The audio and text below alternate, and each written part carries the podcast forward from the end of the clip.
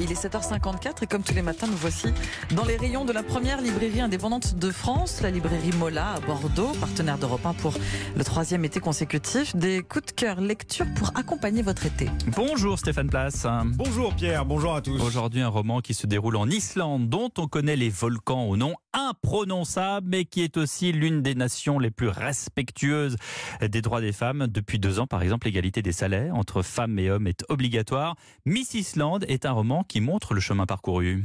Et le titre est un peu trompeur, puisque ce roman ne raconte pas du tout le déroulement d'un quelconque concours de beauté. Enfin, plus exactement, devenir Miss Islande, c'est le destin auquel veut absolument échapper Éclat. Cette jeune femme, qui porte le nom d'un volcan, se destine à l'écriture. Seulement voilà, au début des années 60, dans cette Islande patriarcale et conservatrice, pour convaincre un éditeur et s'imposer comme auteur quand on est une femme, il faut une sacrée dose de ténacité et beaucoup de courage. Éclat n'en manque heureusement pas.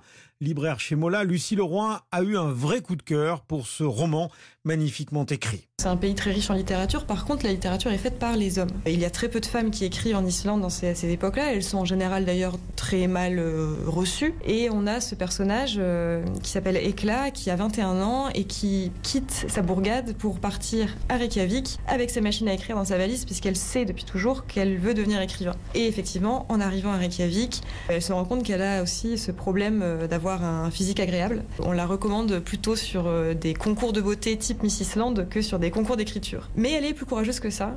C'est un combat qu'elle mène, c'est un combat surtout avec elle-même en fait, un combat intime pour vraiment garder à l'esprit que elle vaut plus que ça. Bien sûr, c'est un roman. Le personnage principal de cette jeune femme est quand même inspiré par la propre vie de l'auteur et son propre regard sur la littérature de son pays. L'engagement est, est aussi fort et c'est aussi étonnamment un roman d'une grande poésie. L'auteur de Miss Islande est l'écrivaine islandaise Odur Ava Olafsdottir. C'était un pays qui était replié sur soi, très loin du reste du monde. Moi, j'avais envie de poser des questions, d'explorer l'isolement. L'île, c'était même pas sur les cartes géographiques à l'époque.